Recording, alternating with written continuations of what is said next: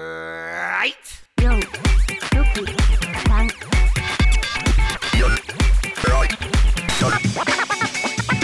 ラジオなんとかとか。We love baseball. こんばんは、もこです。しんやですミクです。野球を語る番組463、今回も始まりました。ホークスファンのもこと、お阪神ファンのしんやでお送りします本日も1時間お付き合いよろしくお願いします願いしお願まいす。します。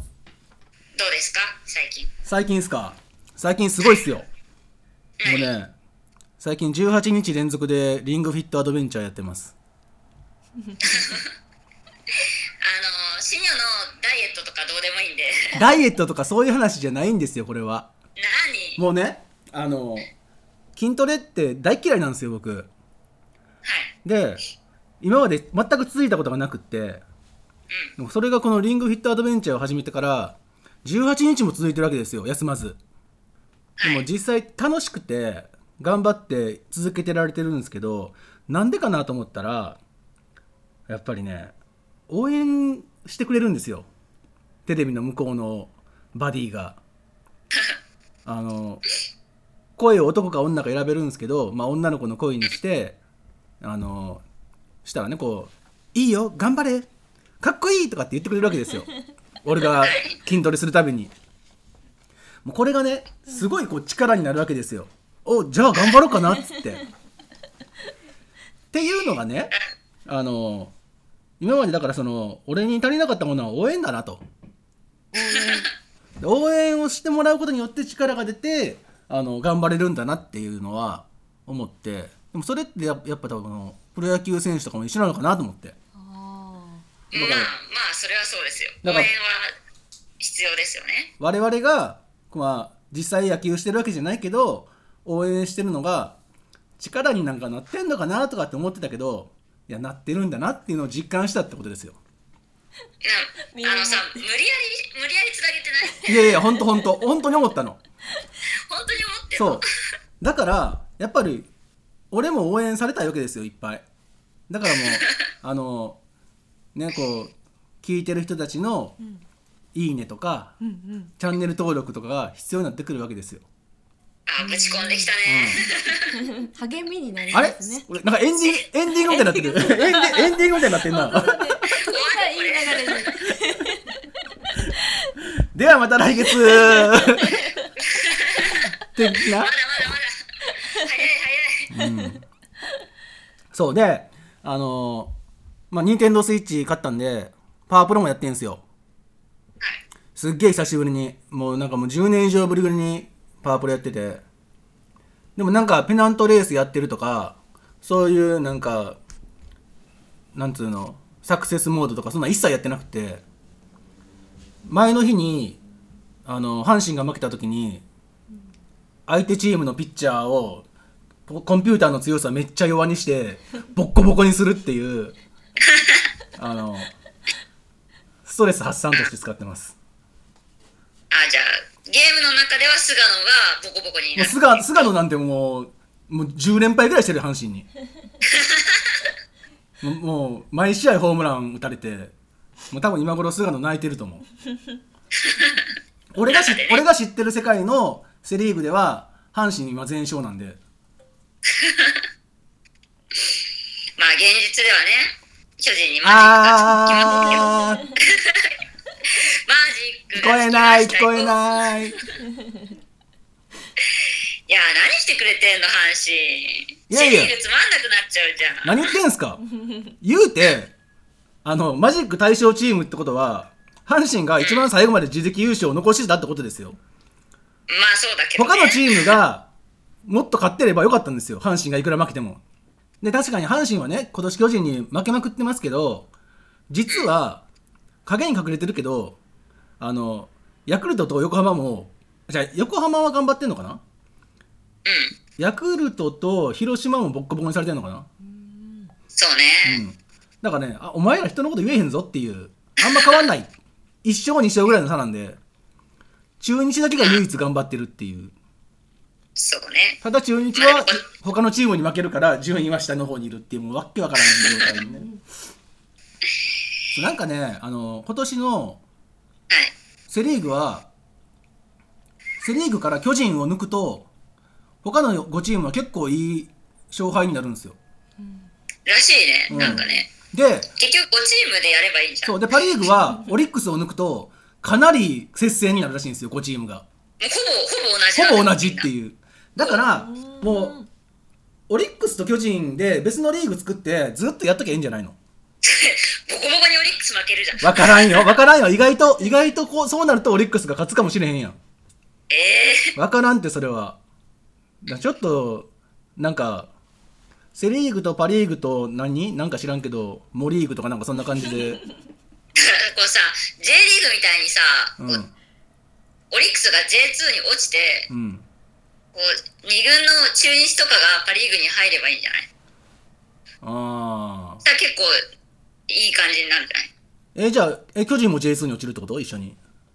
巨人はどっかどうしようね巨人はクライマックスから参加にすればいいんじゃないそれまでやんなくていいじゃん うーんまあクライマックスも出なくていいんじゃない別にじゃあやっぱさ今年せめてクライマックスがあればよかったのにねうんなんかつまんないよね消化試合でそうなんだよねもう消化試合になったらねあれですよ楽しみといえばもう藤川球児引退発表したので残りの5セーブをどうするんだ問題ですよこれそうだよねもうさ、 なんとかしてセーブをつけたいよねでもね球児本人は全くそこにこだわってなくってうんそう引退会見でも言ってたけどあのそんなそんなことって言ったらあれやけどそのことのために野球をやってきたわけじゃないんで本当に25歳ぐらいから25歳ぐらいまででほんまに鳴かず飛ばずでドラフト1位で入ってきたけどで25歳ぐらいでやっと自分の場所を見つけてで7回の男になりその後クローザーになりもうとにかくもうひたすら目の前のバッターを打ち取ることばっかり考えてやってきたからそんなたまたま積み重ねた結果がそうなってるけど正直どうでもいいですそれはって言ってるのはほんほんまにそれ言ってたっぽくてかっこいいなと思ったね。まあそうねうんなんかさ、ね、2000本安打だ何何200勝だにこだわってあのギリギリまで続けた福浦に対するディスりかなとは思ったけど こらこらこら しかも2000本ちょうどで引退するんかいっていうね まあそれ言ったらあれですよオリックスのジョーンズこの間2000本安打打ったんですけどあれどうすんのどうすんのあれ次の日腰が痛いって言って抹消になったあれ迷宮会入んの 入んないでしょ入れるよねでも入れるかね だってラミレスが入れるねんから入れるでしょまあそうね、うん通算の日本の部分めっちゃ少なく少なないいけどね 少ないけどね入ってほしいな でもこうさもうそこをやる気なくしてっからね2000本打ったらえ2000本が目標だったのわかんないけどいきなりもう打って次の日ぐらいにもう腰が痛いって言って休んでさ、うんでちょっと経ったら抹消ですって言ってそうなんだ腰が痛いんじゃないの本当に腰が痛いんだね、うん、しょうがないよ腰が痛いのはまああとは個人せ成績をねいやーもうだから本当見にてないよねセ・リーグは僕は今あのー大山のホームラン王打点王取れるか取れないか問題がもう一番大きくてうんもうねえ打点もいってんだ打点はねまだあのちょっと足りへんけどうんまあでもホームランは今岡本と同数なんでうんもうね阪神の選手がホームラン王を取るっていうことがどんなにすごいことかっていう誰以来まず、前にホームランを取ったのは、あれですよ。皆さんご存知、バースです。バースバはいース以来バース1980の最大1986年のバースが最後に阪神の選手で取ったホームラン王なの。で、日本人で言うと、日本人で言うと84年かな ?84 年か3年の掛布。 F 以来うん。で、すげえなもっと言うと、甲子園って、あの、浜風が吹くんで、本当は右バッター有利なんですよ。ああそうねでも、そのバース掛布は左バッターなんですよ。で、右バッターで、阪神で、その、最後にホームランを取ったのって誰やと思います誰えどこまで行く掛布の前ってことかけもちろん掛布の前ですえわかんないえー、っとね1975年田淵です、すごいね、うんうん、私生まれてないわ俺も生まれてないよそうかそんなに遡るんですよちなみにもともすとごそいのな阪神さっき言ったみたいに右バッター有利なはずなんだけど掛布だしバースだしでバースの後にホームラン王になりかけた選手が2人いてうん1人は金本金本ホームラン40本って年にホームラン2位だったのねその時の1位が新井なのああそうなんだでそうそういらんことしやがってっていうねでも 金本が取ってないのが意外だわさあとだから取れなかったのその年ねでその次があれも阪神で取れよそうなんだよそうなんだよそのために取ったのにでその後ブラゼルもあの惜しかったんけど49本かなんか打ってでもその時もう取れなかったのね多分ラミレスが50本とか打ったのかな確かうんでそれも左バッターなうのんでもうずっと左右バッターが得意だって言われてる球場を本拠地にしてるのに左ばっかりホームラン打っててやっと来た右の大砲ですよでも今年大山はかなり可能性あるよねうんしかもだってさう岡ん本はもうさ休み休みでしょこの先いや分かんないけどまあちょっと腰がどうこうっていうねねもうだって頑張んなくていいんだもんね去年まあまああのーチームの成績的にはねしかも大山って今年シーズン序盤干されてたからう試合出てないんですよんうん最初の2カードぐらいねえあれがもったいないよねそうそう、だから最後に、あの時にあのあれがってなりそうで、ちょっとね、っていあう。あそれはもう矢野の責任じゃん、うん、そうそう。ね、だからもう、そっかパークファクター込みで言うと、うん東京ドームって、あの、ホームラン出やすさ上位なのね。そうねで、甲子園は東あのホームラン出出にくさ上位なのね。うんだからそれ考えたらもう、大山がホームラン王でいいし、まあ、阪神が優勝でいいんじゃないかなって思ってる。いやそれは別問題 えまあだって大山のあれがあのレフトギリギリのやつがホームランだったら勝ってたとかっていうのを計算していけ ばさ阪神そ優れ勝じゃはだなっいてさ 巨人だって甲子園で試合するしさみんな同じだようんまあねい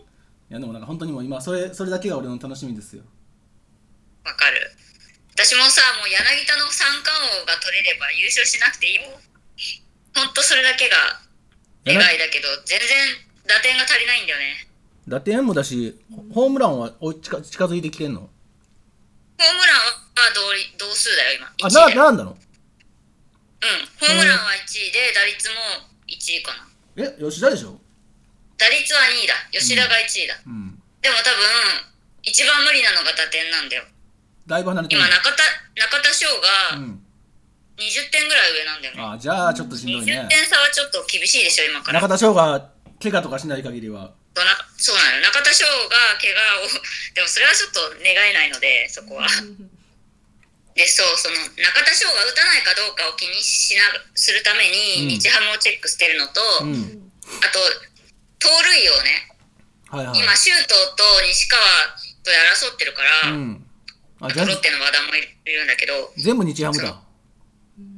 同数なのよ今うんで1個今周東が上かなうんでだから西川が走るかどうかも私は気にしなきゃいけないから、こううん日ハム戦をちょこちょこチェックするんだけど、うん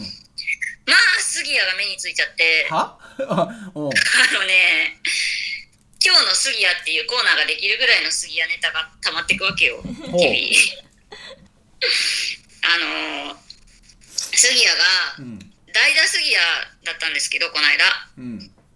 あのーなぜかウグイス嬢が杉谷をコールするのを忘れたのねえそれはロッテロッテ戦えっとペイペイ西ド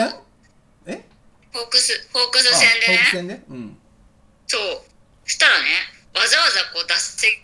敵を外して、ウグイス城の方を見て指さして、うんダイダポールを要求したわけよ。はいはいはいそしたら、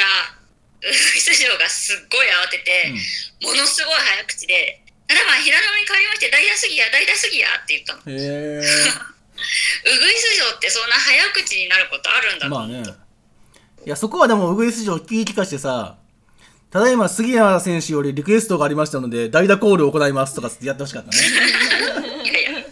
ペイペイの人は真面目だから。あとなぜか第3キャッチャーの練習を始めてて杉谷がえキャッチャーやってたのやってない全然全く、うんでもなぜかこう練習試合前の練習でキャッチャーの練習をしてうて、んだからまあキャッチャー1人落として2人体制にするのかなっていう感じだったんだけど、うん一番練習してたのが見逃し三振を奪った後にベンチに戻る際の動きの確認ああかっこいいやつよねそれをすごいやってるなるほどねそうあのホームラン打てへんくせにバット投げの練習するみたいな感じねそうそうそうそうそう。で、この間ついに杉谷、海外 FA を取りまして、マジではい。台湾行くの台湾わざわざ会見を開いて、うん FA 取りましたと。で、そのか横で矢野コーチが、うんもうチームのためにた頼むから出てってくれと。うんうんもうお前出てってくれって言われてましたへ。ー杉谷はなんかもう、いやーみんなすごい必死で僕を引き止めると思うんですけど、うんよく考えて行使したいと思いますとって言ってて、なるほどねまあ出てかないでしょうけど。まあどうなんだろうね杉谷って俺はあのお笑い枠でしか見てない のであ野球の上手い芸人です よ。そうああなるほどね TIM ぐらいの感じそうそうそう。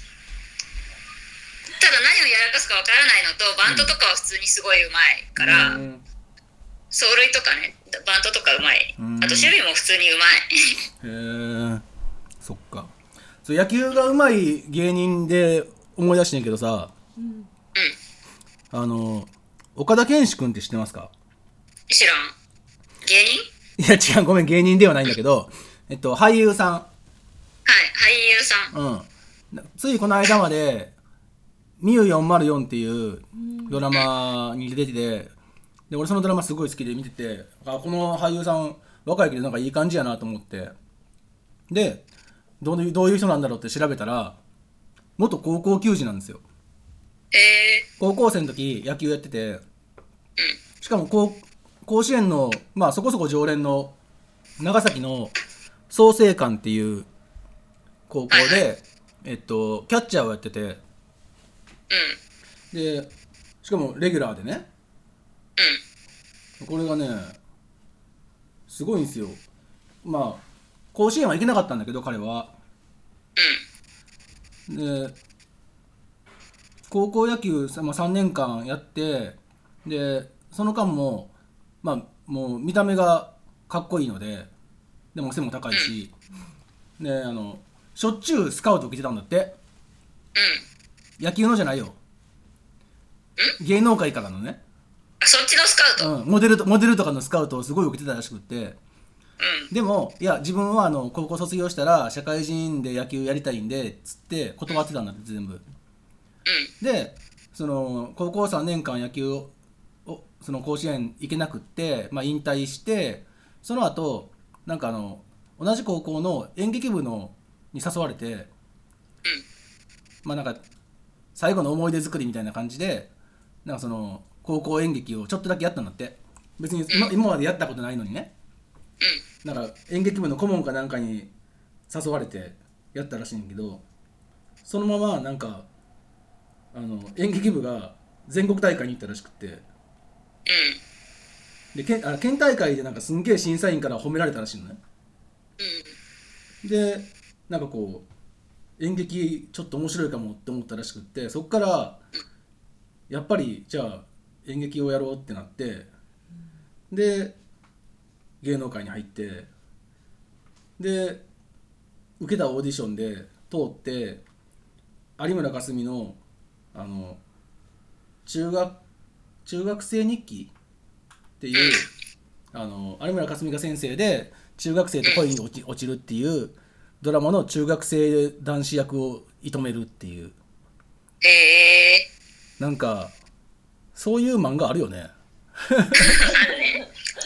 足立先生が書いてなるんかそういう漫画ほ本当はそういう漫画は高校時代野球やってたけどなんか怪我とかしちゃってで野球ができなくなってなんかこう落ち込んでる時になんか新しいその芝居みたいなのを見つけてそれで輝くみたいな感じだけど別にそういうわけでもないんだよね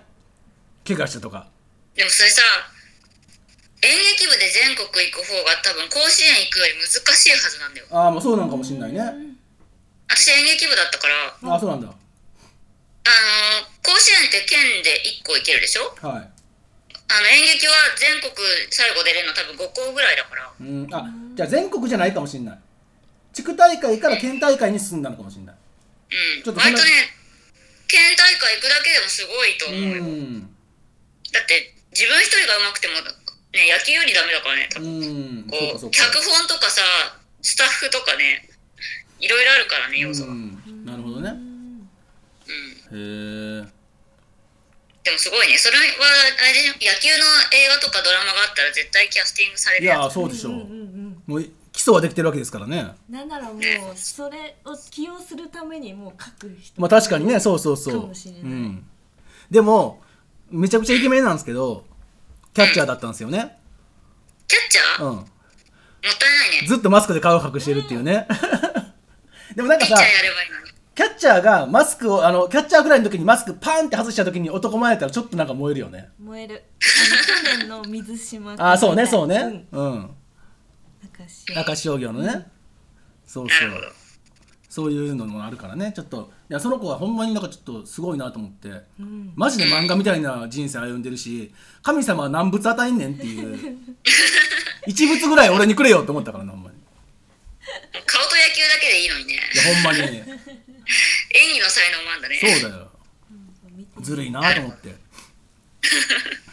なんかちょっとまくし立てて申し訳ないねんけど何そのその高校演劇絡みなんですけど、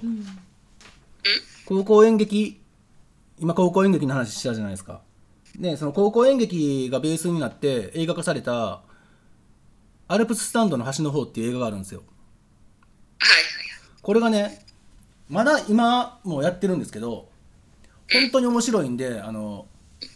ちょっとでも野球に興味がある人とか逆に野球が興味ない人でも面白いの本当に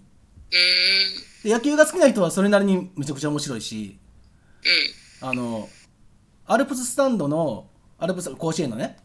甲子園のアルプススタンドの端っこの方で応援してる野球と関係ない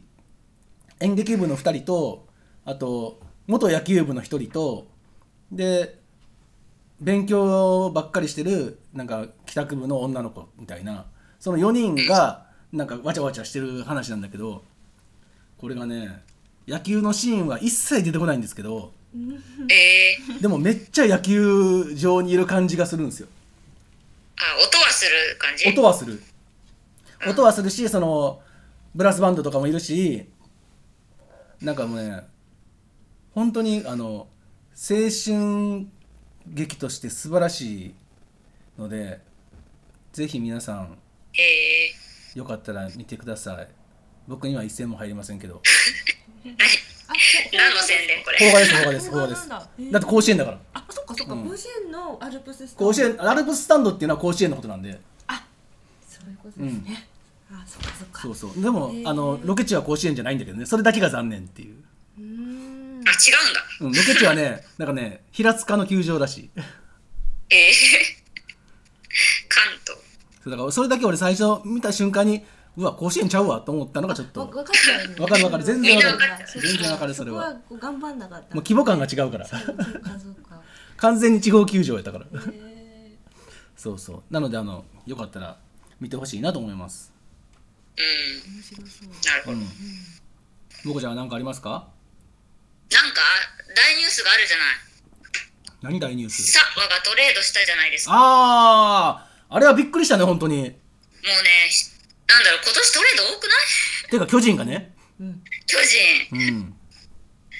これあれでしょ結局さ三角トレードだよね、最終的には。まあ、序盤とかの、なんだろう、FA とか絡めたね。ウィーラー、ウィーラーが巨人に行って、うん。巨人から沢村がロッテに行って、うんロッテから涌井が楽天に行ったと。おお、うん、まあそうだなんねか。、あまりにみんなトレードの金額が釣り合わなすぎて、うん。どうやっても成り立たないんだけど、この、この3人がトレードだとすると、金額が一緒だなと思った。え、だから、別にその3人っていうかもう、大型、大型三角トレードですよ、だから。そうだよねう。ん。い涌ろいろ。井は金銭で単発で行っただけなんだけど、だから若手で言うと、あの、和田蓮が楽天に行き、西脇がロッテに行き、で、あの、勝木が巨人に来るっていう、そうそうそう。この三角トレードも成立するからね。あもうねわちゃわちゃしすぎてさわからんねすごい人数動いたよね、そうなんだよ。このチームで、うん。てか巨人がこんなに絡んでくると思わなかったわいやー、だからあれじゃないその、シーズンオフにさ、えっと、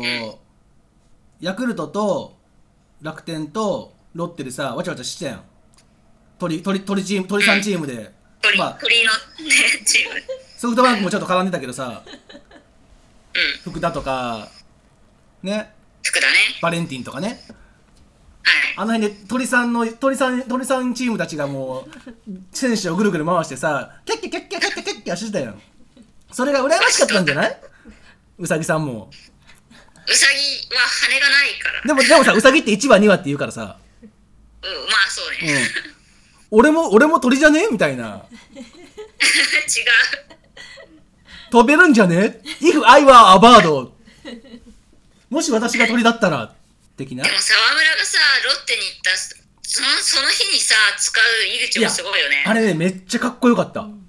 れあれはほんまにねあれ見たよ井口しかできないですよ、あんなかっこいいこと。すごいよあねんな顔が外人みたいな顔してないとできないです、あれは。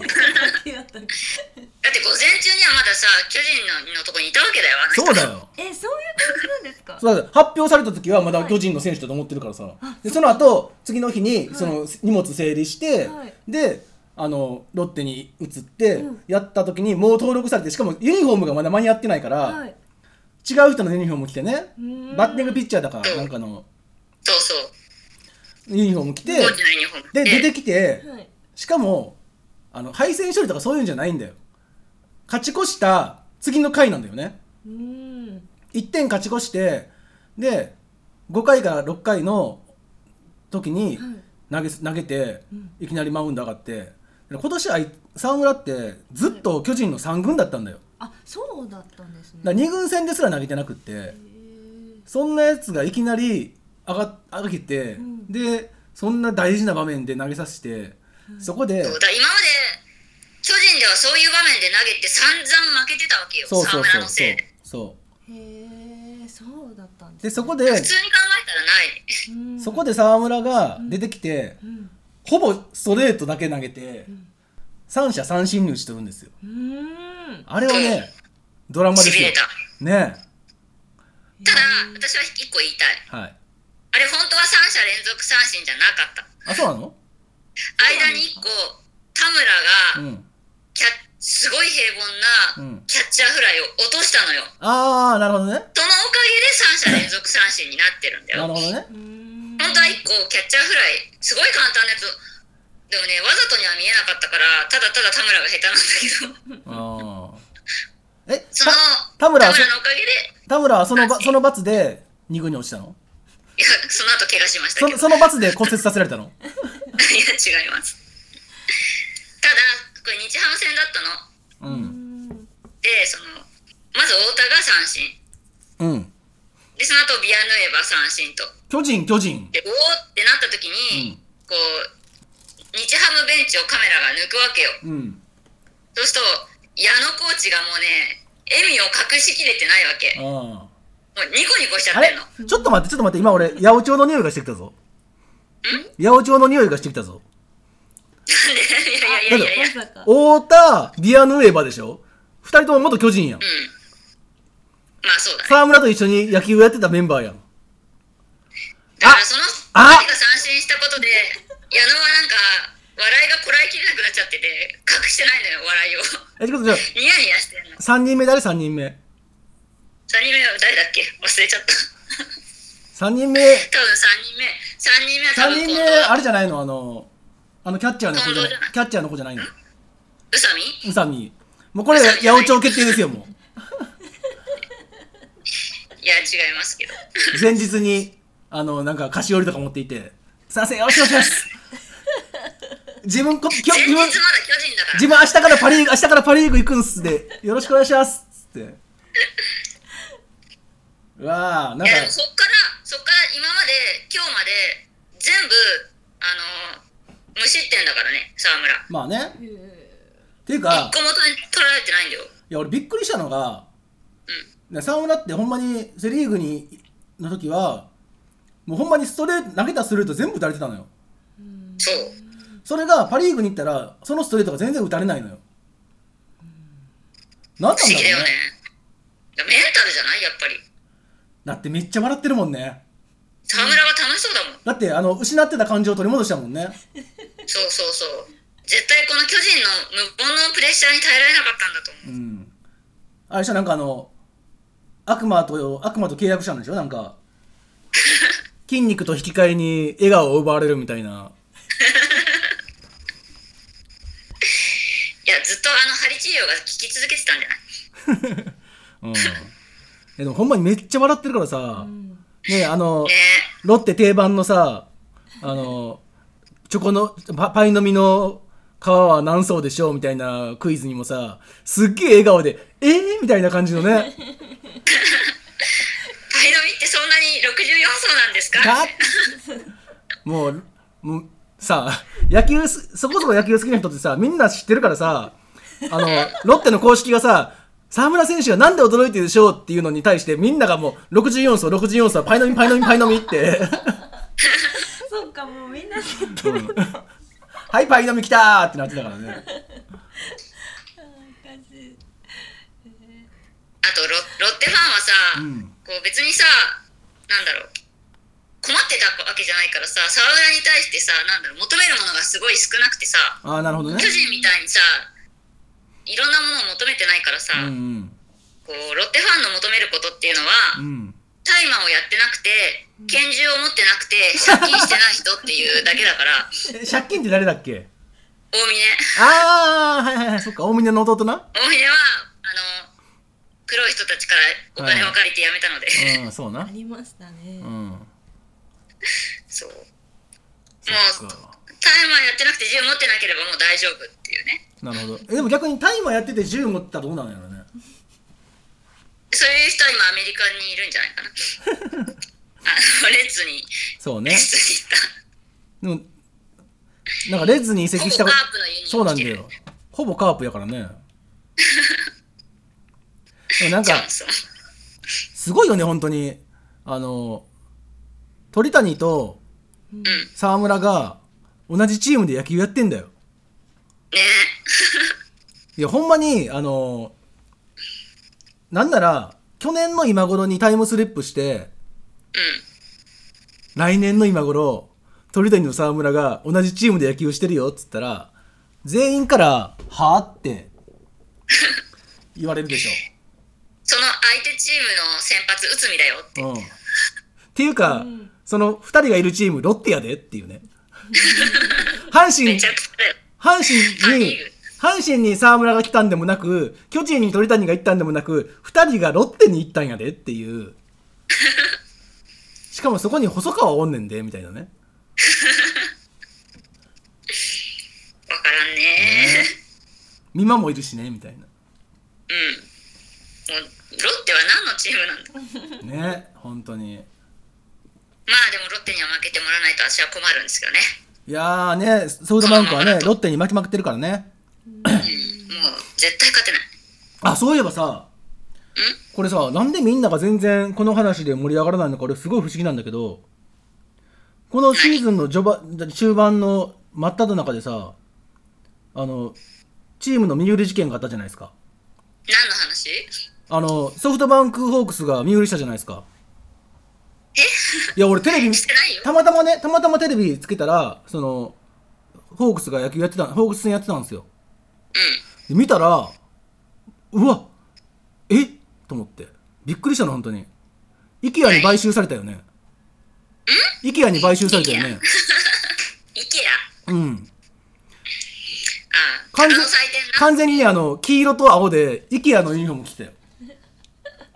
あれああれ確かにイケアから。あれ IKEA でしょ違うわ。あ本当だ今年の鷹の祭典は、黄色と青がテーマカラーなんですよ。全く同じ完全に IKEA だよね色一緒ですね青青の発色も黄色の発色も全部 IKEA だよこれ、んえっていうか逆に買収されてないんだったら IKEA から訴えられるよなんで あー本当だいやーびっくりしたよなんかねえどうなんすかい IKEA ホークスいやいや、イケアじゃないし、いいじゃん、わかりやすくて。他のチームと被ってないからわかりやすいよ。 IKEA ホ今ーク年いろんなチスームとさ、被ってて嫌だった。 IKEA ホークスを略して I- IH な IH? IKEA ホークスイケアホークス。 イケアって、だって、イケアってジャパンがあるのか。 IKEA ジャパンありますよイケアジャパンか。うんじゃあ IJH かな IKEA ジャパンホークスまあいいですよ、それでも。うんイケアも儲かってそうだから。安く売っていこう こう郊外で安く売っていこうもうねびっくりしたもん本当になんでニュースにならへんのやろうと思ってならんわ、そんなの。あれでもソフトバンクって書いてんな書いてあるよそりゃ当たり前じゃん そっかこれ買収じゃなかったんかパクリか違いますよパクリ疑惑やパクリ疑惑やなでもあれじゃないですかソフトバンク絡みで言うとあのムネリンがねあはいそうねあのー栃木にに私の故郷栃木に西岡に騙されムネリてンが西岡に騙されて騙されてないです騙されてないけどちょっと栃木元プロ野球選手が集まりすぎててすごいね勝っちゃってるんですけど大丈夫ですかねあ買ってんのやっぱりなんか勝率8割だってバカじゃんやばくない でもさその元プロ野球選手ってやっぱすごいんだねじゃあうんだってさ言うてもそのあれ BC リーグだっけうんあそこも、その他のチームにいる選手もみんなプロ野球選手を目指してる有望な選手たちなわけじゃないですか。そうですよでも、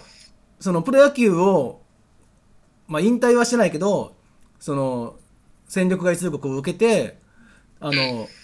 出ちゃった人たちがやってるチームの方が強いって、やっぱそうあの人たちは実はやっぱりすごいんだなっていう。そうでも逆にあの人たちに勝てないんだったら、お前らプロに来ても無理やぞって感じせえへんまあそうだね、だって西さ岡胸になって、もう引退してもおかしくない年だしさうんもう1年やってなかったしさなのに栃木のデビュー戦初打席ホームラン、うんすごいよねいやびっくりしたねすごいすごい、ちなみに先発は成瀬ですどっ ちのあ栃木のね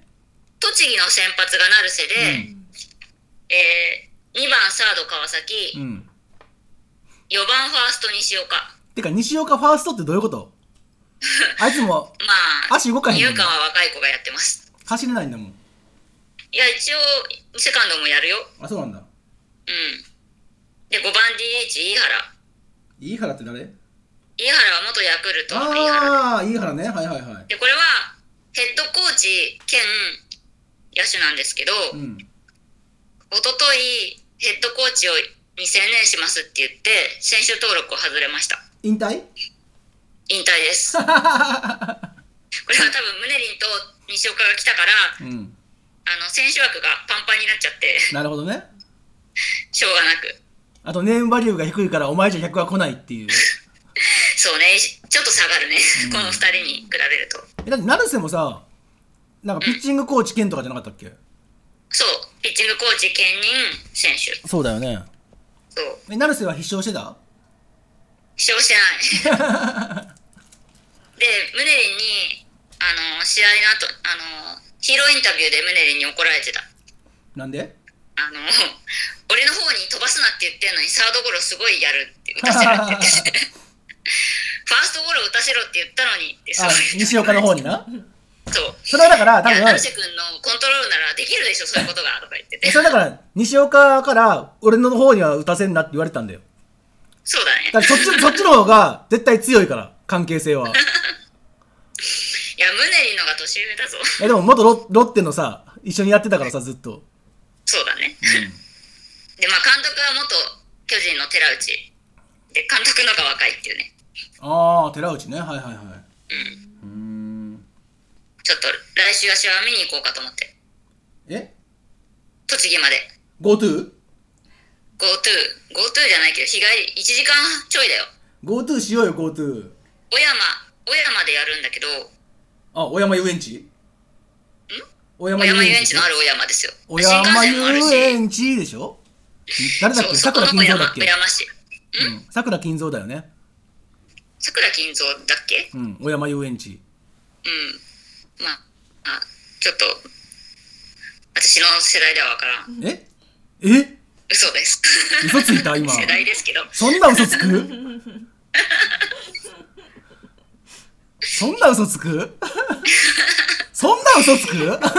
言うな。まあでも栃木がさ、今さ、それで盛り上がっちゃってさ、胸リングッズ作りまくってて、はもうね、いへえすごいんだ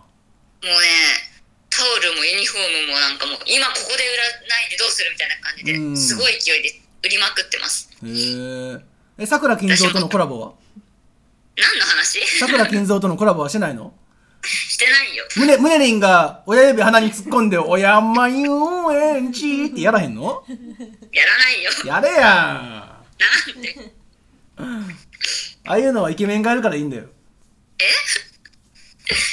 で、その、栃木で言うとね、栃木で言おうちょっと聞いてくれる聞いてやろ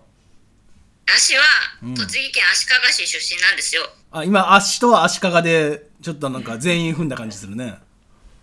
えなんもないですどうぞどうぞどうぞ何どうぞどうぞどうぞまあこう栃木情報はこう耳に入ってくるわけですようんうんであのこの間オリックスで、うん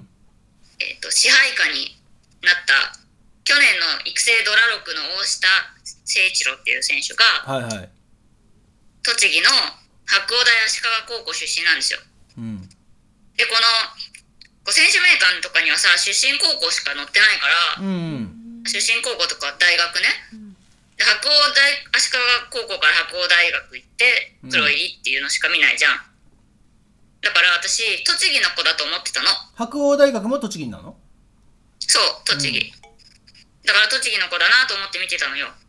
でそしたらなんか福岡にお父さんがいてっていう話をインタビューでしててへえで調べてみたら福岡出身なのね、あ騙された感じだででお父さん病気のお父さんのためうんに頑張りますみたいな話をしてたの、うんで妹たちがまだ小さくて学費があるから僕が大黒柱でみたいなこと言ってて家に仕送りをしてますみたいなへえであじゃあ家族全員福岡にいるんだとうんってことは高校からいきなり栃木なん一人で栃木に行ったんだなってなって野球留学的なそう野球留学でもね、ちょっとこう言っちゃあれなんですけどい白鴎大足利ってうん野球留学するようなまあ名門で学は校なじゃいよないんねですよ、そうなんですよ多分甲子園は出たことない作新甲子園には出たことないよねある選抜に出あて選うん抜あるんだうん大下がいる時にねはいはいはいでももっといいとこいっぱいあるじゃん全国にまあね野球留学するんだったらねうんそれこそ別に大阪だっていいわけだしさうんで同じ栃木でも作新とか佐野日大とかはいではなくわざわざ足利ってあんな何にもないところなぜとうん何もないかどうかは知らんけど、うん本当なんもないんだよそうなの家もないの道家家はあるわは道道は私の家が道は道は道ある川渡良瀬川がある おお森高千里それでは聞いてください渡 良瀬川渡良瀬川しかないんだ渡良瀬橋もある渡良瀬橋があるよあやるっよそたれあるよやったそうだ渡良瀬橋だねあの曲の名前はねそうでしたね、はいそうだそうだでで、なんか変な経歴だなと思って調べたらですはね、い。小学校からうん九州のボーイズリーグで活躍し、おお、名こ門うで。全国優勝するような選手だったと。へえ。で、中学の時には、140キロ投げたと。ピッチャーとして。あ、体重じゃなくてピッ、体重、体重もそれぐらいありそうだけ ど、うあの、ん。 4番で、ピッチャーで4番うで、ん。 140キロを中学生で投げるぐらいの選手うで、んうん。もちろんホームランも打ってと。すごいじゃん。で、ボーイズリーグで日本代表にもなったと。へえ。そんなすごい選手だったのうに、ん。やんちゃすぎて、うん九州中の学校から断られ、しそょんうなことがなく栃木に野球留学。そんなことあるでももう記事に「やんちゃすぎて」って書いてあるのてかそれもう、やんすごくない、やんちゃの、やんちゃの範囲超えてるよね、きっと。だからこれさ北九州のやんちゃってよっぽどだよえだから多分、多分、さっきの話じゃないけど、銃と麻薬をやってるよね、きっと。ロッテに入れないやつうん借金もしてるなもうさえどんだけやんちゃだったのと思って、うんそしたらこの白鴎大学の監督のコメントが出ててはいはで、まあ、やつは野球があったからまあちゃんと人として 野球があったから道を踏み外さなかったんだみたいなコメントがあったんですけへどえそこに「薬はやってません」ってはっきり書いてあったのい。へえ。だから銃、薬はやっ銃てません銃はや、銃はやってんな。大麻も薬とは言えないな、あれはな。そこ いやいやいやがちょっそれ薬ですよ。 借金も薬じゃないから、あ、ロッテ無理やな。まあ何をやったとは何も書いてないよ。え書いてないけど、まあやんちゃでしたというのはもう認めてるわけですよ。人は殺してるの人は殺してる何 人は殺してる殺してたら今頃野球選手やってないわ。で、いや、バレてないっていう。まあそんなこともあり、はい大下君を注目してみたんですけど、うん。注目の仕方おかしいぞ。 9月14日に支配下登録されて、 はい。 9月15日にうん。スタメンになうり、ん。いきなりスリーランで決勝だ。へえ。すごくない すごいですね。で、登場曲は男の勲章。うん、ベタやな。あのやんちゃを隠しもしないと いうう。ん。いや、なんか俺、それを聞いて、ガテンが言ったんですけど、その、阪神とオリックスって同じウエスタンなんで、まあ、ホークスもですけど、その、2軍の試合に出てくるじゃないですか。で、あの、今2軍の試合もよく中継してるんで、うん。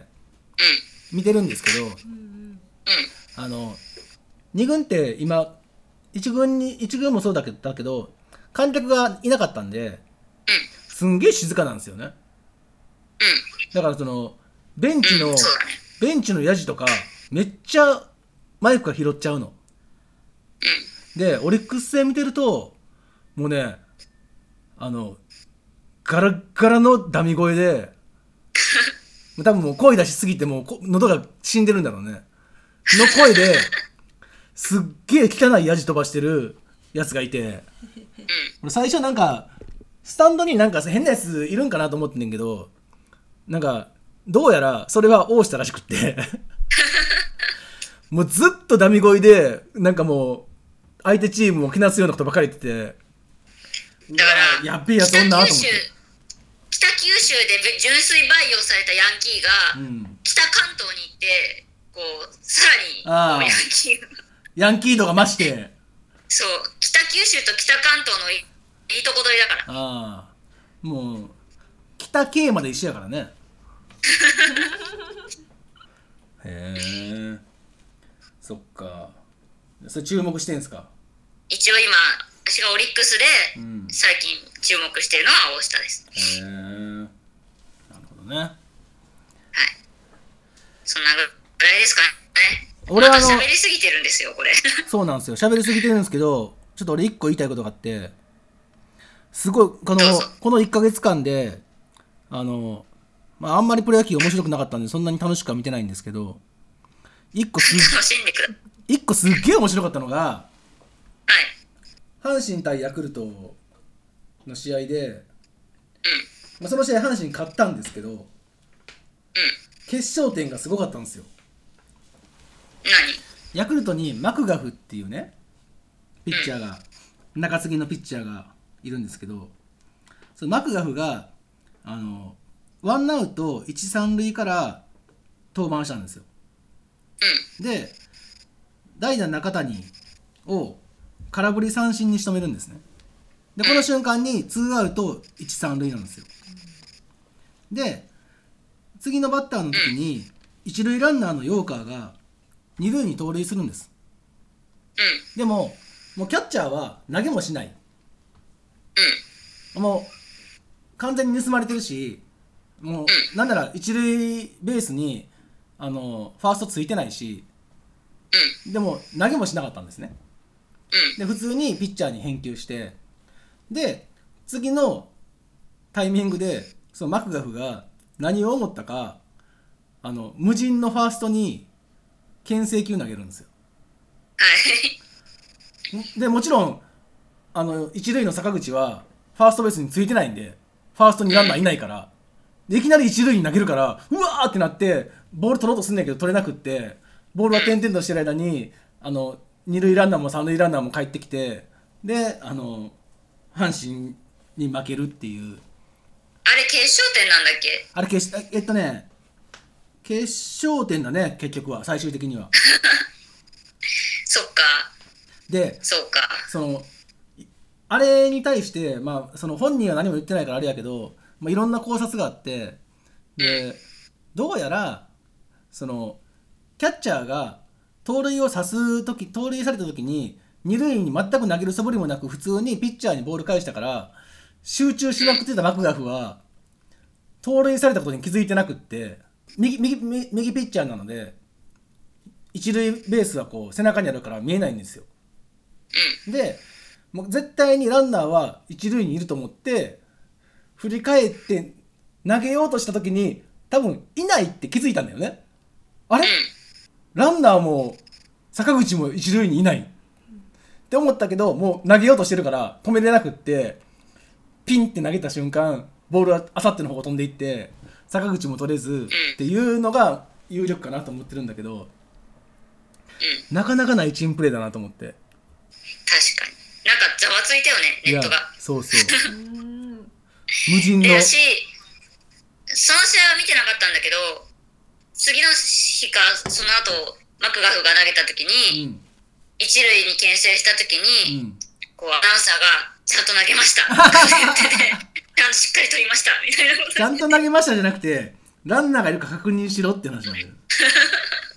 そうだからねそれがボークを取られたんですよ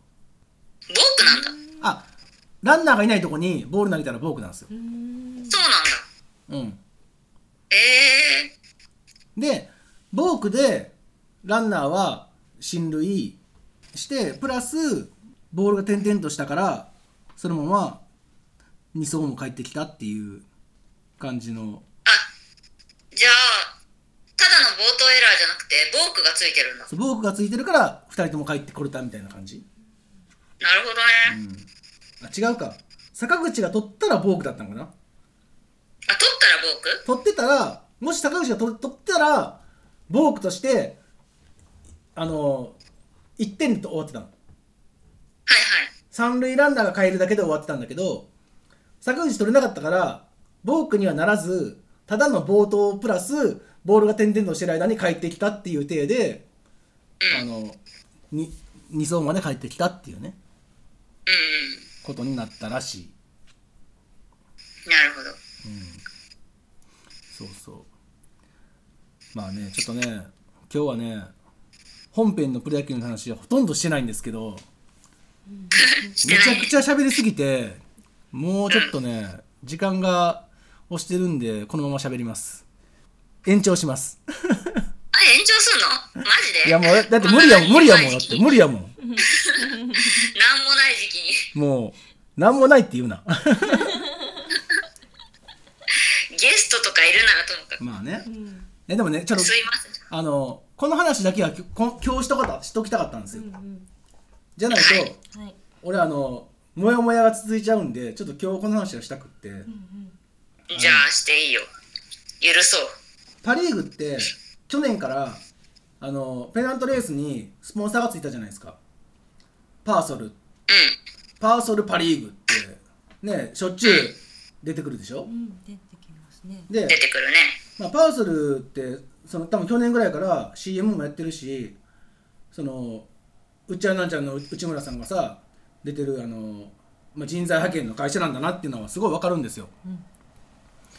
でも今年から多分今年からセ・リーグも始めたんですよそれを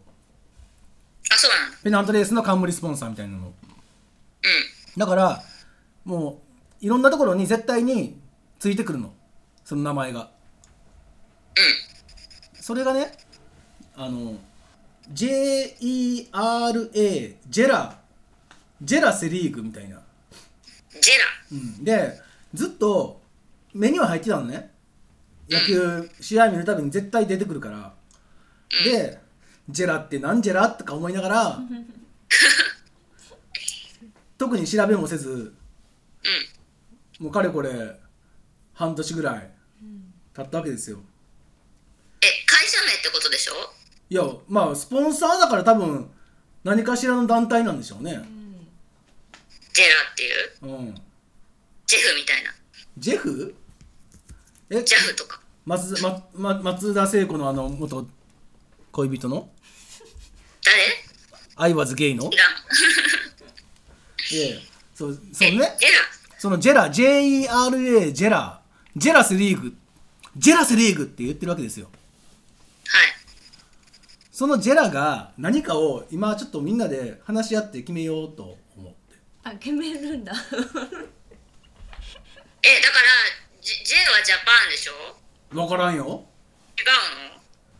ジェラシーかもしんない よもうジェラシーだけでジェラかもしんないけど ジェラシーの略ジェラシー略してジェラジェラ。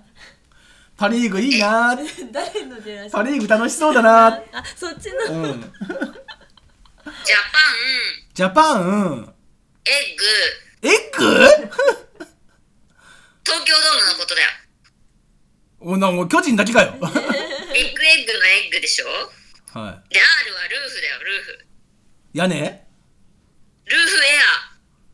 エア。エアねエア東京ドーうムのん天井付近の風のことだよ。巨人が勝つためのエアコンの風のことだよ。おおなるほどねエッグルーフエア。エッグルーフエアジャパンジャパンいらんくない別にジャパン必要うんジャパンいらねえな。いやジェラジェラマジで何なんだろうなミクちゃん何やと思うジェラあ、ジェラ、ジェラ。だからた会社普通に会社名だと思ってたかもしれない。ジェラスポンサーとしてのジェラっていう。ジェラなじゃあジェラって何の会社それをねずあのちょっと考えてはいたんですけうど、んなんかなんだろうねいやでもねまあちょっと まあ IT ソフト系かなとは思いましたああなるほどけねどかなんかゲームあれ会じゃ社ないはいあのさ、帽子のつばのとこに貼ってある丸いシールじゃん。帽子のつばエラなそれ それエラなジャパニーズエラかなジャパニーズエラーでしょ。日本日じゃあ本じゃあのみんな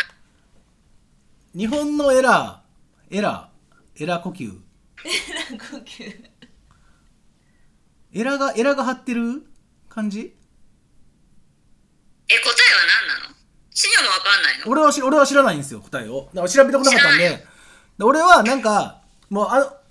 答えし知らないしあの調べてもないんだけどあれを見るたびに俺はなんかジュラ紀を思い出して、ジュラキうん、なんかめっちゃ恐竜がいっぱいいる感じのやつがあた頭の中を恐竜がババババーって走るなんかジュラシック・パークのワンシーンみたいなのがあれを見るたびにブワってきてちょっと怖いんですよねだから今日はあ、、でも、うんこ、れさ、エラーって本当に時代って意味だよね。エラは時代ですようーんそうだよね。だからいいんじゃないこれ、ジュラキで。ああジュジュラのエラ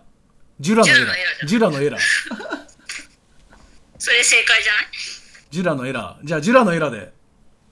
エラーは合ってる。エラ合ってんすかエラは時代なんですかジャパンも合ってる。ジャパンが出んのえじゃあもう日本の時代で、えっと、 J と RA でジャパンとエラで、えっと真ん中の E がなんかあるのエッグじゃないエッグじゃないんだ。え、いエレクトロニック、あ近い近い近いジャパン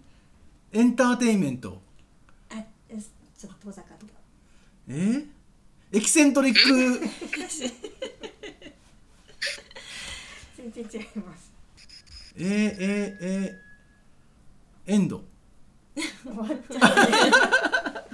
J のジャパンは合って合っててるジャパンで最後はエラなのエラはエラの ERA の RA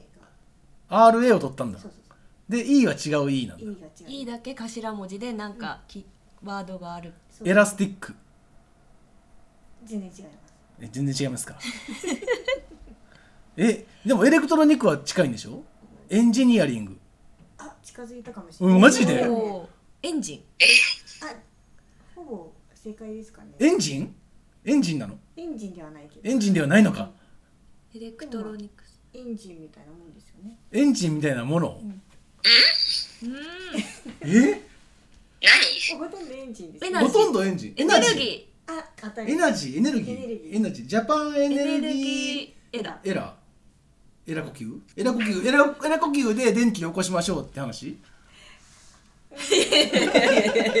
どういうこととてつもない、正解、えジェラはジェラは日本プロ野球セ・リーグをえそれは知ってる ねー、あだからあーそういうことか電気会社かジェラは日本の電気の約3割を作る日本最大の発電会社ですえー、最大なのに全然知らんかったそういうこと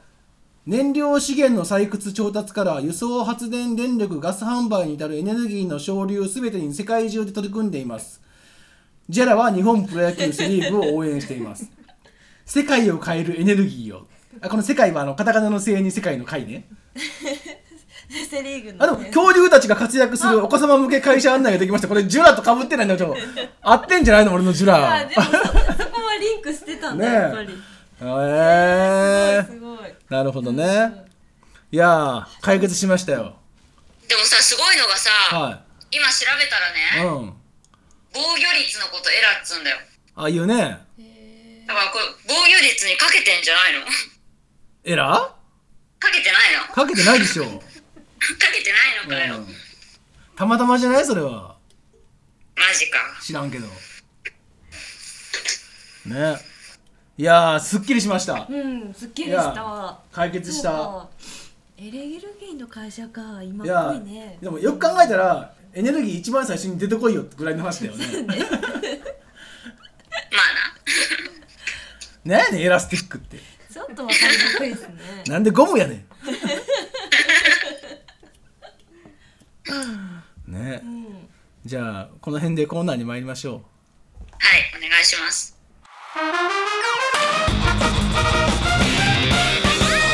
ネクアプラでーすいいっす俺初めて言えたちゃんとありがとうございます。ちゃんと言えたはいちょっと言えねいやもう今更プロデュースするまでもないとた。いえいえ、皆さんには教えていうもらう話こですけどとも ばっかりですよ。もう今回ねちほょっぼとロッテコーナーだよそうなんですよそうですね。で今回ねちょっとねあの1個まあ軽いニュースがあったんででまあみくちゃんがはい。野球を見る前ぐらいの言葉生まれた言葉なのでもしかしたら知らないかなと思って、はい。あの紹介しようと思って、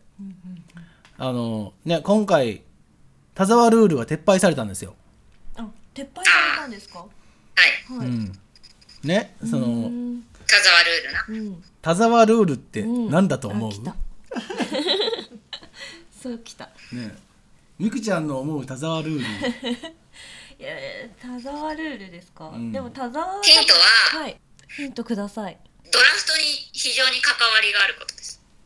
ああ、なる。ドラフトに関わりがあること。うん田沢ルール。田沢ルール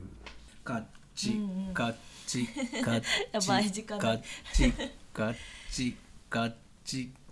あれじゃないですかあのーそのドラフトに関わるということなのでうん選手にうん先に来てほしいとうん言ってもいい、言ってもいい。いいのでが、うん。あ言っちゃダメなのが、うん。言ってもいいことになったああ。みたいな田沢は、田沢は何田沢は。それを言い出したの が田沢っていう人おお、すげえな、田 沢。うん田沢さんがめっちゃ決めたルールだから、うんいやだってこの田沢ってそれ以外なくないですか田沢は偉い、偉い、田沢偉い人そうそうそう田沢偉いミ人キちゃんが思う田沢は選ぶ側ってことねそうですねそうですね残念ああいやまあ絶対わか んないだって田沢ルーまあルわど,、かんないよねどこにも何の あれもなジェラより難 しいいや田沢ルールっていうのは、はいあのね2008年に2008年あはいの、田沢純一っていうはいピッチャーがいたんですよ、おーではい彼は本当にもうドラフト1位はい間違いなしみたいなおーはい選手で、はいアマチュア界のトップの選手でうんう、んでもどのチームも取りたいってうん言ってたのにうんはい彼が「いや自分メジャー行きたいんでおーあのドラフト指名しないでください」って言ったのへえその日本のプロ野球とうんメジャーリーグの間ではお互いの国のドラフトの候補選手候補選手を指名しちゃダメよみたいうなーん暗黙の了解みたいなのがあったのねはいでそれが田沢のこれでうんぶっ壊れちゃったんですようんで日本のプロ野球はこれにちょっと軽く切れてうんあのもし今後はい日本のプロ野球のドラフトを拒否してうんあの海外のプロ野球球団と契約した選手ははいその球団を仮に退団したとしてもうん一定期間うんうん例えば大学生だったり社会人だったりする人は2年間うん高校の人は3年間うんあの NPB の日本のプロ野球の所属球団と契約できないっていうああの縛りをつけたんですよあへえこれがいわゆる田沢田ルール沢ルールうん、それが今回はい廃止されたんですよ、あらちなみに、はいその田沢ルールができてから、い田沢ルールに該当する選手は田沢だけなんだよ、 だからこのルールが廃止されたことによって、はい今年のドラフトで、はい田沢が指名される可能性があるっていう もうほんまに田沢だけのための田沢のための田沢のルールみたいなえ実際まだ田沢さんはそ現役で現役だし、はい今はだからマイナーかな多分あそっちにいるんですねうーんそうそうすごいでですねこのルールのクソなところはねミクちゃんはい要ははい田沢に対してうんうんメジャー行きたいっていうのを引き止めるために最初言言ったのよあそうなんですねこうだおから前今はいメジャー行くのはいいけど、はい万が一日本に帰ってきても2年うん間入れなくするからねいいのみたいなことだったのよすごいやすやなやそうだねそれで田沢はそれでもいいからメジャーに行きたいですって言ってはいメジャーに行ったわけはいで今度はい帰ってくることになったのよあ田沢がそううんで今帰ってきたんだけど、はい今年のドラフトにはい田沢は書かれないわけああ田沢ルールしょうがないからルールがあるからそううんあの日本の BC リーグとかそういうところに入ろうかなってなってるんだけどはい今ねはい急にあの NPB ははい田沢欲しいなってなっちゃってめっちゃ勝手じゃないで田す沢かルールがあるから田沢取れないなってなっちゃったから田沢ルール撤廃しやまめすよっうぜって言っつたのってうわー田沢が欲しいから怖っ割とこれクソみたいなルールだな本と当思でってすねこれってさやっぱりドラフトにはかけなくちゃいけないんだよね、そうドラフトにはかけなきゃいけない、うん多分だからこの結果どこが田沢どこが田沢欲しかったんかが分かるよねだから、そうそうなのうん、どこがごねたのかっていあの巨人が指う名したりそう巨人が指名したらやっぱりうんお前かっていうああそうそうそうそうそうお前が言い出したんかっていうねそういう見方にそういう見方があるんだ、うんなるほどへえそうそうすごいだって別に撤廃しなくてもよかったんだからまあね、田沢が欲しいから撤廃したんだうもん、ん、そんなに田沢選手は結構やっぱりいい選手なんいですやわかんもうだってあのピークは20年過前ぎでてする、もんねピークは過ぎちゃってるうんうんでもまあメジャー帰りですからあーまあねまあある程度はやれるんじゃないですか知らないですけどねそれはね、うんうんでも田沢選手もなんかね多いってなんか感じですよね、まあ、どうなんでしょうね他の選手にとってはいいことなんですかね新しいだから他の選手には関係ないからいいですあこれからだからねあのそういうことをしようとしてる人は、でもまだ例えば吉田ってやつがはいそれをやろうとしたら今度吉田ルールができるかもしれないけどねでまたそういううん作っちゃうのでも、えー菊池雄星がメジャー行きたいって言い出した時も田沢ルールがあるぞお前みたいなことは言われたのうーんあその高校卒業するときにねそうなんだから大谷とかもそうだよ大谷とかもそうだよ菊池雄ね星はメジャーにだからそうそう大谷も菊池雄星もメジャー行きたいって言ったんだけど田沢ルールがあることによってメジャー高校から直接メジャーに行かずうにんとりあえずプロ野球に入ったっていう選手は確かにいるうーんだから逆に言うとこの田沢ルールなくななくなったことによって来年以降直接やっぱりメジャー行きたいですっていうやつが出てくる可能性はあるうんですよねあるねうんその時どうすんのって話だよね、うん今回だから田沢が欲しいがためにだけに撤廃したのに、うんはいまた今度は何がしルールができる可能性何はがしルールうわーだとしたらすごい本当にちょっとなんかやらしいなね、うんそうそっかじゃあ私ほらでも選手にとっての選択肢が増える方がいいはずだからいねや本当そうだなと思います、まあねうんうんアニメのメジャーはうん高卒,、高卒卒業して速攻メジャー行ってそううんマイナーですけど、うんでもなんかうん普通に日本の多分代た表田沢ルールがなかったんだタよザールールなかったですよね、あうんれ田沢ルールがない時代なんだよだっていきなり日本代表になってましたもん、メジャーの田沢ルールのない世界線の、そうですうね、ん、あそうかだから知らなかったのかなそっかそっかあすごいでもよくなるといいですね、うんこれかそうらねミクちゃんの野球は漫画の知識がほとん ど大体はその漫画から得られる あのルールと知識で出来上がってますんで。 えーはいまた一つ勉強になりましたおよねかったですありがとうございますちなみに最後に1個だけはい僕がおすすめするイケイケメンありがとうございますはい今阪神タイガースにいるはいロベルト・スアレスっていう、あロベルト・スアレス、はい、さっき外国人去年までソフトバンクにいたんだけどソフトバンクがリリースして阪神そうがゲットして、はいでもう今年阪神のクローザーやってるんでもうスアレス様々スアレス様様でもね超超有料うん助っ人、でも去年のソフトバンクは先発で使ってはい先発1イニングであれ50球ぐらい投げたんだっけ、うーん50球な投げんてかね濃厚なんだよねでもそれが治ったんだよそうなんだよ阪神に来てあそうなんですか、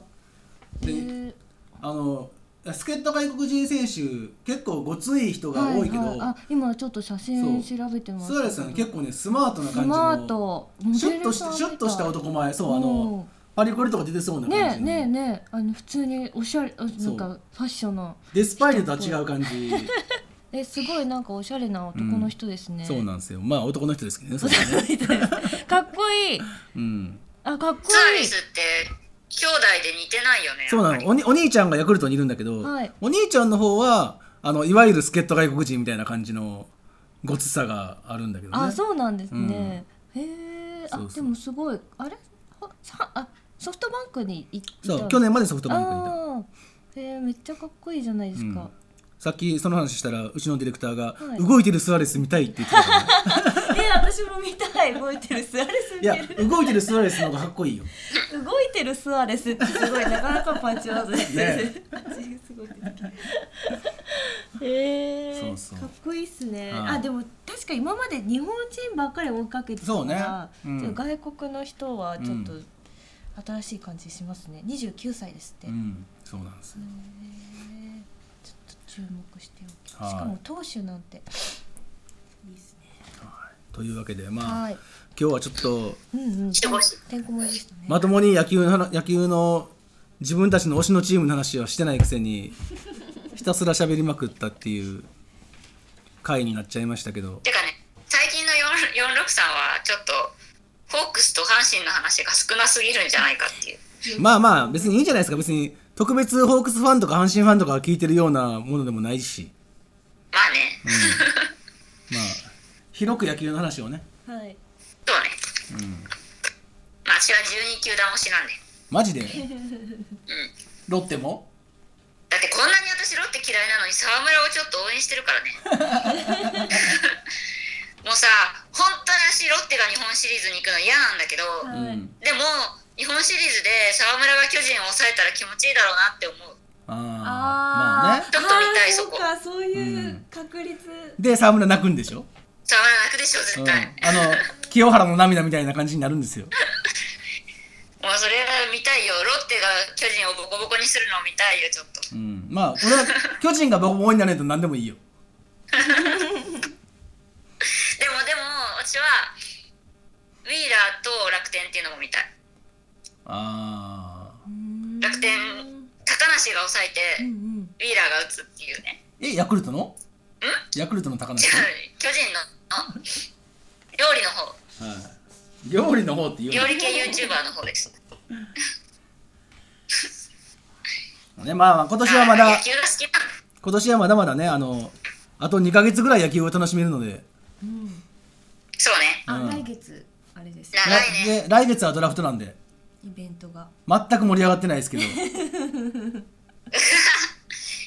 ら北くんがどこ行くのかは注目ですよ確かそうにですね。みくちゃん的にはね。はい、もう一人注目してる人がいて、誰誰。あの4年前私の甲子園のうん。北海道。道のうん高校のうん。大西君っていう、大西健人君。あそう大西健人君、うん。慶応技術慶応で、うん今4年生なんですそっかよ野じゃあ球部でドラフト候補だね。かなーって思ったんですけどね、うんあんま名前聞かないけそど。うそうニュースとかにあんまり出てきてないんで、まだ謎ですがそっか。はい、そこは結構ずっと毎年見て、うんあれ今年何年生だっけってお結ー構ずっと追いかけてたんもでう甥っ子みたいな感じだね。そうそうそうそう、うんジェイ君楽しみにしてたんですよねじゃあ来月はドラフト直前ですね特集会みたいな感じで、そういうそういう話ができれば、そうだねうん、と思います。はい、ということでそろそろエンディングですかね。はい、次回の、えー放送予定は、えー10月の中旬ぐらいにドラフト直前スペシャルとして、えー配信したいと思ってます。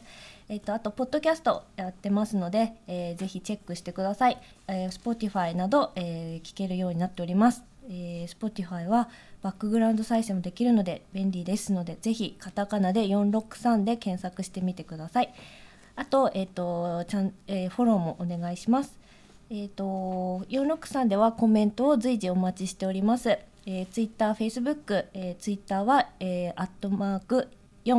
4x6x3 Facebook はカタカナで463で検索して、えー感想コメントぜひぜひお寄せください、えーニコニコ動画の方は番組の登録もお願いします YouTube もチャンネル登録とコメントぜひぜひお待ちしておりますえっとあと高評価のボタンも押してってくださいよろしくお願いしますそう序盤に言った通りやっぱりね応援が力になるんですよ。そうですだか励みになるんです。ら応援してくだ さい。いいねしてくださいはいはい。というわけで本日もお聞きありがとうございました。まありがとうございましたた来月バイバーイ。さよなら